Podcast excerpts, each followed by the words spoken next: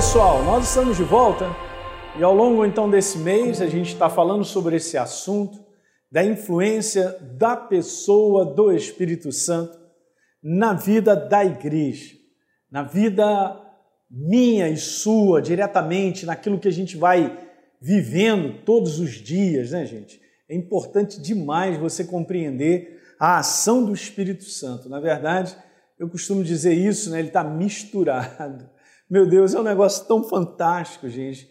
E nós temos que meditar e pedir cada vez mais revelação do quanto nós estamos em unidade com Deus. Só para você ter uma ideia, o apóstolo Paulo, em 1 Coríntios 6,17, diz que aquele que se une ao Senhor se torna um só espírito com Ele. Olha essa noção. Não é fantástico, gente? É como se fosse um mix, porque não são duas pessoas separadas. Agora, você entende que a natureza de Deus vem morar em mim. É por isso que nós estamos em Cristo Jesus. Acho que a palavra certa para a gente declarar é essa: eu estou inserido nele. Gente, isso aí é um negócio. Meu Deus, a alegria que fica no nosso coração de saber que nós não estamos do lado dele, ele não está do meu lado. É, Deus ele não fez uma obra para morrer na cruz do Calvário e ficar do meu lado, nessa, nessa visão humana meramente, que não, ele está aqui do meu lado o tempo todo. Não, ele está em mim, eu estou nele, porque é assim que está escrito. Então, a influência da pessoa de Deus, quando a gente é treinado, é ensinado a respeito dele, do mover do Espírito Santo, que esse é um outro assunto que a gente vai falar só um pouquinho durante essa série, o mover dele em nós, né? nos guiando, nos dirigindo, é fantástico tudo isso. Essa, essa identidade nova que nós temos, como novas criaturas, como um ser nascido de Deus, tá certo? Como a gente vai ler aqui para frente, eu quero te falar que isso aí não tem preço, gente. E é justamente por causa dessa unidade e da operação contínua de Deus no nosso coração que nós vamos fazendo uma jornada com Ele. Essa é uma jornada super assistida, não é uma jornada abandonada. Tá? Guarda isso no teu coração. Quando você entrega a tua vida para Jesus, é agora, é Ele é o bom pastor, eu sou ovelha, eu ouço a sua voz, eu o sigo. Elas me seguem porque reconhecem a minha voz. João capítulo 10. Tá bom? Então, eu tinha falado algumas coisas, tipo considerações que são importantes, revendo rapidamente o que eu falei no vídeo anterior. A primeira delas é que o Espírito Santo é chamado de maneira simples, da terceira pessoa da Trindade, porque é Deus um em três pessoas: Deus Pai, Deus Filho e Deus Espírito Santo. Eu também tinha comentado essa consideração que o Espírito Santo é o poder de Deus como manifestação dos seus propósitos. Em tudo que Deus tem como manifestação e propósito é a operação do Espírito Santo, que é o poder. O poder que transforma, é o poder que cria, é o poder que muda, é o poder que faz tudo, gente. Traz à existência as coisas que não existem, ressuscita os mortos, é a operação viva do Espírito Santo. E eu estava com vocês nessa terceira consideração. O Espírito Santo é o agente da transformação. É o agente da revelação do próprio Deus para com o coração do homem. Eu tinha lido justamente João capítulo 3, verso 5, onde Jesus fala para Nicodemos, cara, se você não nascer da água e do Espírito, e a água aqui tem essa traduzindo a palavra de Deus, a palavra dele, a palavra é água viva, e beleza, e da ação do Espírito Santo junto com a palavra, você não pode entrar no reino de Deus. Só entra no reino de Deus quem é nova criatura, quem for transformado, quem realmente se entregar para Jesus. Né? Há um arrependimento de coração, você se abre para Ele e Ele te transforma numa nova criatura.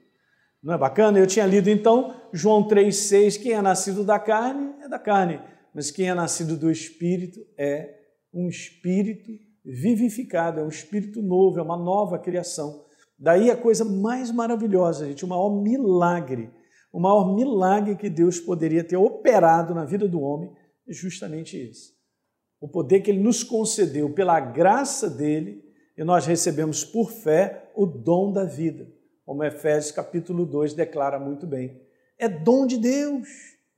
OK? Não é o que o homem faz para ser transformado, não é o mérito do ser humano, o mérito é de Jesus, da obra que ele fez por nós, e quando nós recebemos de coração, somos transformados numa nova criação. Olha 1 Coríntios capítulo 2, 10, falando sobre a importância do Espírito Santo, porque é ele quem faz, como eu disse no vídeo anterior, essa conexão. A conexão de aprendermos de Deus, de caminharmos, de, de reconhecermos a sua voz. É dessa maneira, veja. 1 Coríntios capítulo 2, verso 10, o apóstolo Paulo fala para a igreja, mas Deus o revelou, estava falando sobre conhecimento. É bom você ler um pouquinho em casa, você vai ver que Deus estava falando sobre a importância da sabedoria de Deus, que é o conhecimento de Deus, e não da sabedoria do homem, da sabedoria do mundo, das coisas desse mundo, do intelecto desse mundo, não. Mas é o conhecimento de Deus. Mas Deus revela o conhecimento a nós por meio de quem? Por meio do seu Espírito. E o seu Espírito, olha que legal, nessa tradução, investiga e nos revela todos os segredos mais profundos de Deus, de acordo com a sua vontade.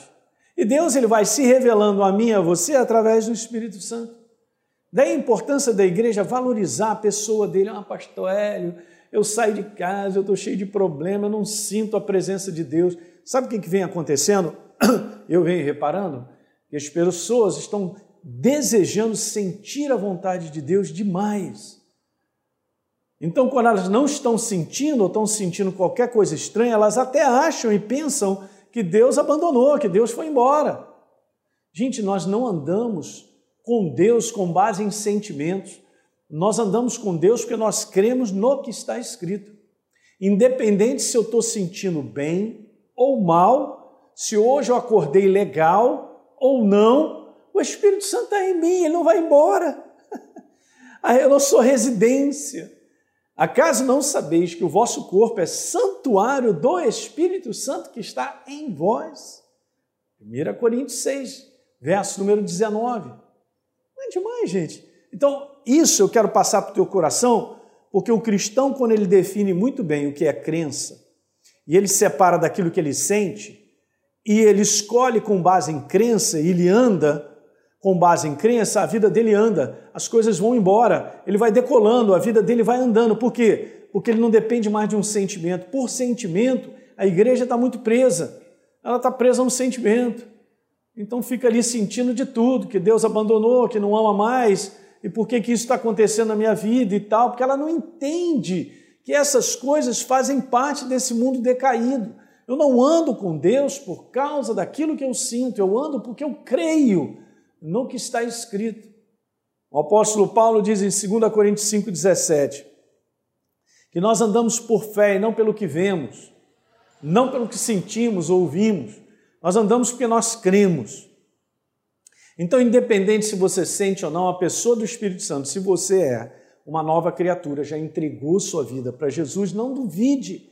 O Espírito Santo habita em você. Eu preciso é conscientemente reconhecer e cada vez mais, nesse reconhecimento consciente da pessoa dele, começar a dar liberdade para ouvir a sua voz, para ouvir a sua direção, porque ele é responsável por nos fazer crescer.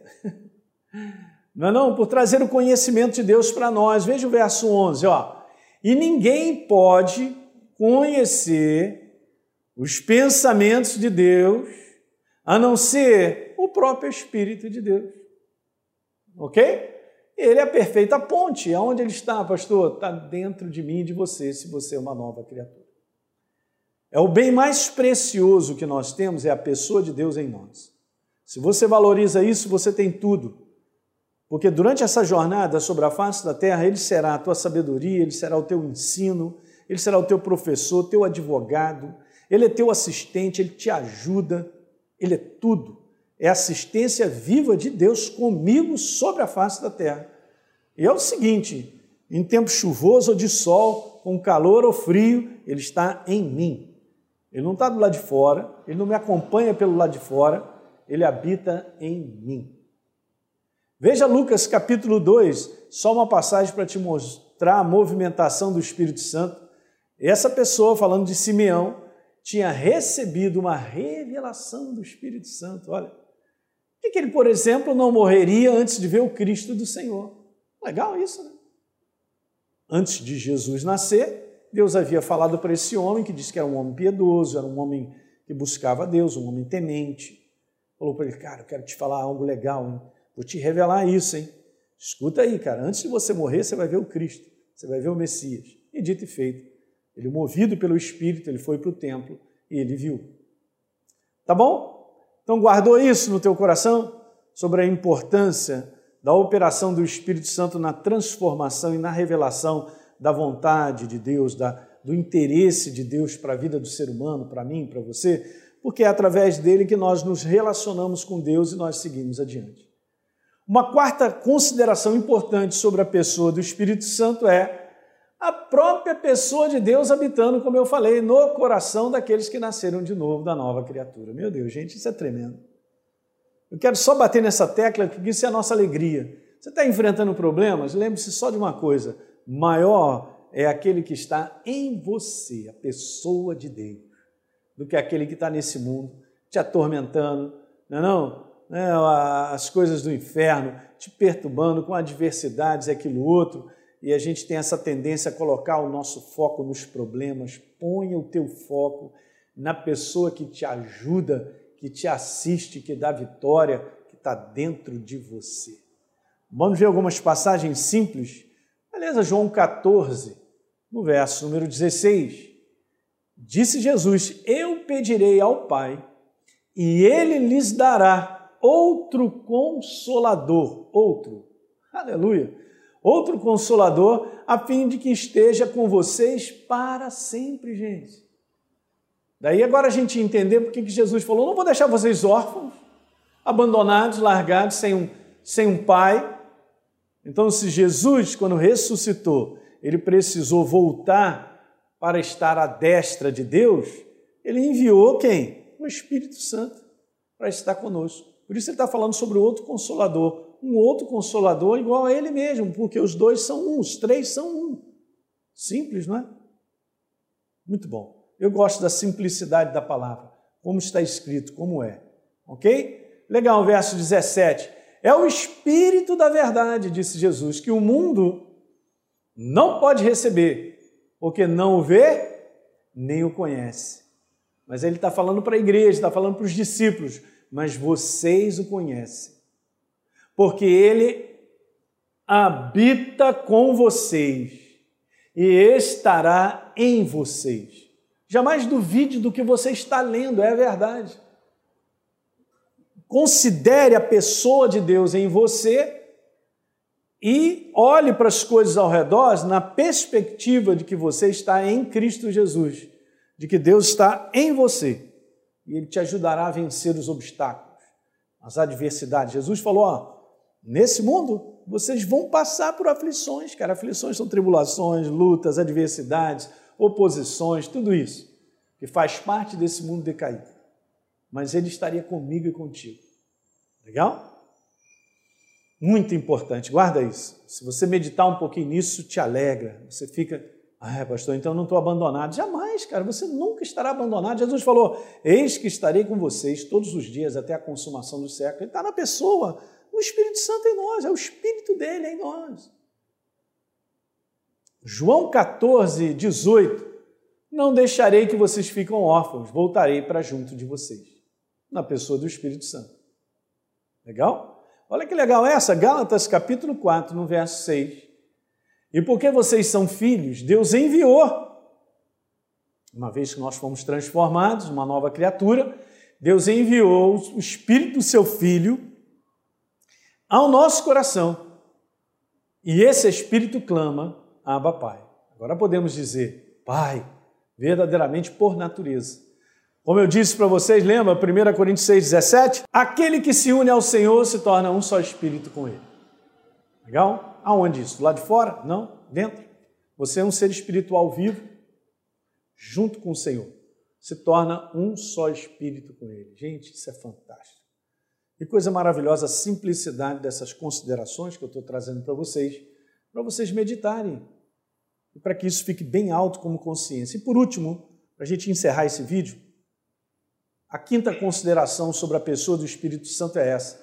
O Espírito Santo é a nossa inspiração direcional para tudo que envolve a nossa vida diária. Legal? Ele tem algo para te dizer sobre a tua vida hoje.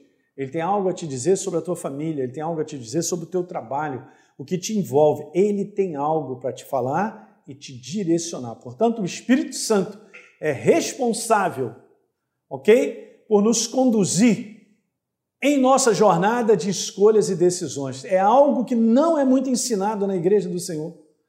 E as pessoas tendem a fazer planos, têm as suas ideias, querem fazer as suas escolhas, não submetem a Deus e puxa Deus para abençoar o seu projeto. Não é bem assim, isso não é bíblico. Porque Jesus agora ele está à frente de mim e nós reconhecemos a sua voz e o seguimos. Não é importante, então, nós nos submetemos a Ele em tudo que vem na nossa cabeça e nas várias situações que enfrentamos.